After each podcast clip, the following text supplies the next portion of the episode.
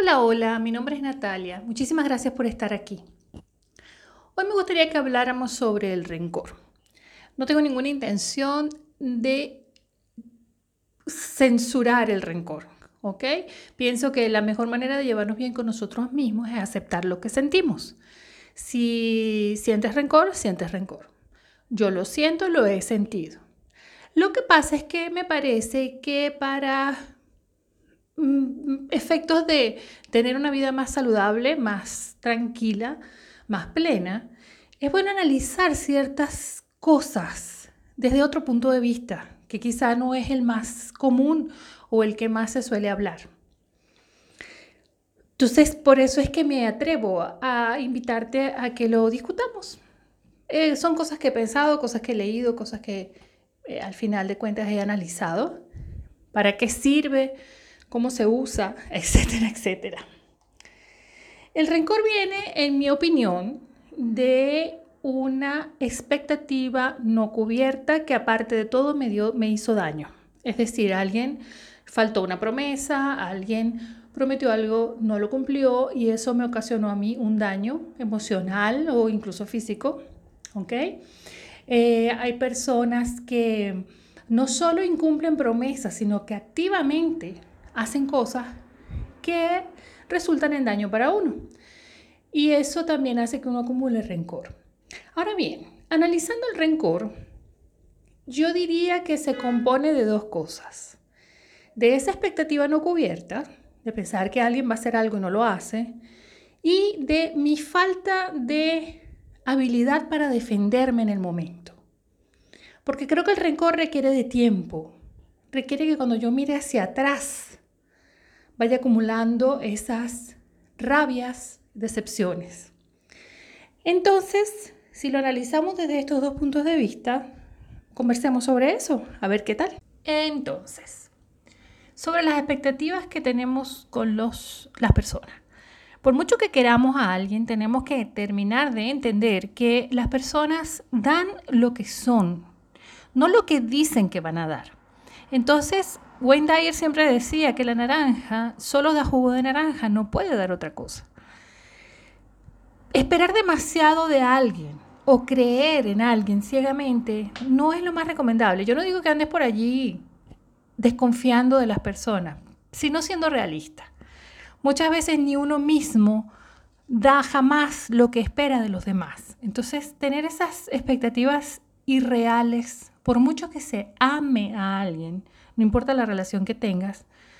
Quizás es bueno empezar a meterle un poquito de raciocinio a eso, porque no tiene ningún sentido que esperes amor eterno de nadie, aunque eso sea lo que diga en todos lados, incluso el sacerdote a la hora de, de casarte. Eso no existe, eso es mentira. El amor tiene que ser algo que se vaya cultivando diariamente, no se puede dejar allí y esperar que eso funcione solo. Entonces, cosas como esas, es mejor eh, entender la naturaleza humana antes de entusiasmarse demasiado. Entonces, si partimos de que cada quien da lo que es, se baja bastante la rabia. Yo a veces lo digo de otra forma, y es que cada quien actúa desde su nivel de conciencia. Si una persona nunca dedica tiempo a autoexplorarse, a autoconocerse, a saber quién es y qué es lo que quiere, difícilmente va a poder dar una mejor versión de la que está dando en ese momento. Entonces, esperar que alguien sin ningún tipo de autoconocimiento eh, haga algo extraordinario por uno es bastante ilógico, por decirlo menos. Entonces, por muy cruel que suene o demasiado simple, entender que la gente no hace lo que dice es una buena forma de librarse un poco del rencor. Y entender también que cuando las personas se portan extremadamente mal, eso es lo que son ni siquiera hay que disculparlos. No se disculpa a un pajarito por cantar. No se disculpa a una naranja por soltar jugo de naranja. Es lo que es y punto. Eh, simple, cruel, como lo quieras ver. Pero eso es así. No importan los mandatos externos, ni lo que se prometa, ni lo que se quiera, ni lo que debería ser, ni la ley, ni nada. Eso es así. Si hacemos el esfuerzo y lo entendemos, nos vamos a librar de bastante sufrimiento. Por otro lado está la capacidad de defendernos.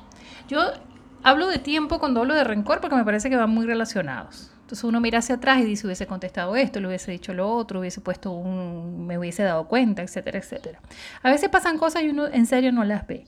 Eso se eliminaría fácilmente si uno pudiera estar absolutamente presente en cada momento de la vida, pero esa es una meta que a veces no se hace tan fácil de cumplir porque a veces estamos demasiado metidos en nuestros pensamientos, etcétera, etcétera.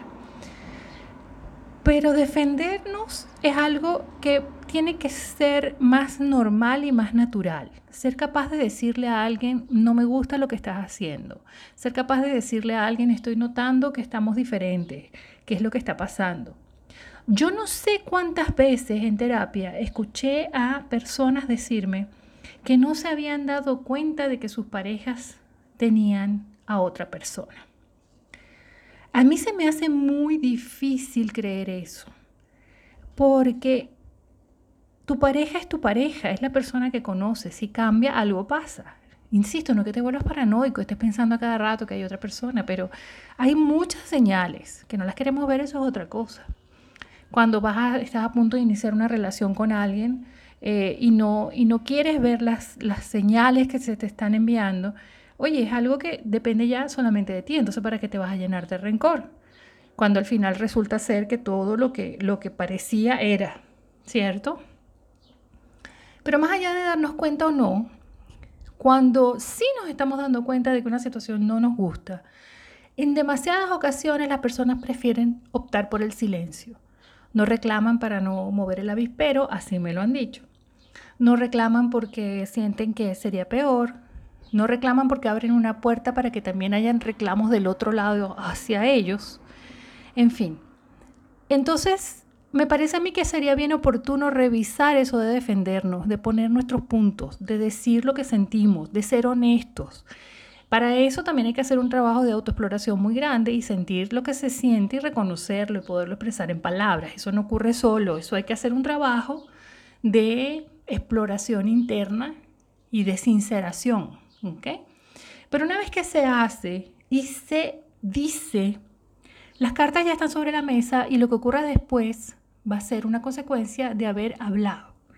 Si no ocurre nada y sigues allí, también es tu responsabilidad. Lo que me lleva a una tercera cosa que no mencioné al inicio. Guardamos rencor porque sentimos que a veces aguantamos cosas porque no tenemos opción. Eso es una mentira muy grande. Siempre hay una opción.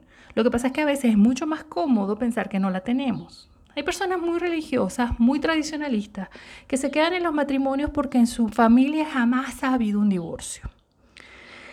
Eso en el pleno año 2023 suena a excusa, porque definitivamente si jamás hubo un divorcio, quizá era porque nadie quiso ponerle el cascabel al gato, como dicen por allí.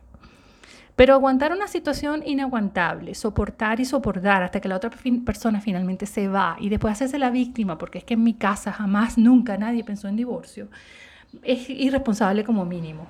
Entonces es importante reconocer cuando te autoimpones el hecho de sentir que no tienes opciones. Siempre tienes opciones. Menciono el ejemplo de la pareja porque, eh, no sé, me viene mucho a la mente tantísimas sesiones que he tenido con personas llenas de rencor hacia sus exparejas, porque se fueron, porque hicieron familia de nuevo, que no tiene realmente ningún, o sea, no había más, ahí ya no había, eso tiene que haber muerto mucho antes, las personas no se van de un día para el otro, no, eso no ocurre.